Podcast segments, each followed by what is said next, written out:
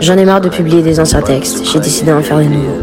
Et je sais qu'il y en a d'entre vous qui se sont demandé euh, pourquoi est-ce que Lune elle a arrêté d'écrire, qu'est-ce qu'elle devient, est-ce qu'elle va bien, pourquoi elle a arrêté ses audios, pourquoi est-ce que finalement elle fait que des vidéos comme.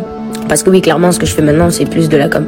Et bah en fait, euh, j'ai décidé de faire ce texte aujourd'hui bah, pour t'éclaircir les idées. J'arrête de créer des excuses, de dire que je suis trop occupée, même si d'un côté c'est vrai. J'arrête de dire que bah euh, j'ai pas le temps.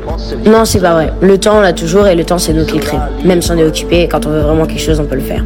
En fait, la vraie raison pour laquelle j'ai arrêté d'écrire, c'est parce que j'ai guéri. J'ai guéri des blessures dont je parlais avant. Et je suis à un stade de ma vie où, en fait, bah, je peux pas me le permettre de me replonger dedans.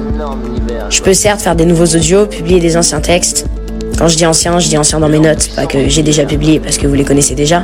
Mais il y a certains sujets que je peux pas aborder par, euh, par défaut de pas pouvoir être ralenti dans ma vie. Peut-être que c'est égoïste, peut-être pas.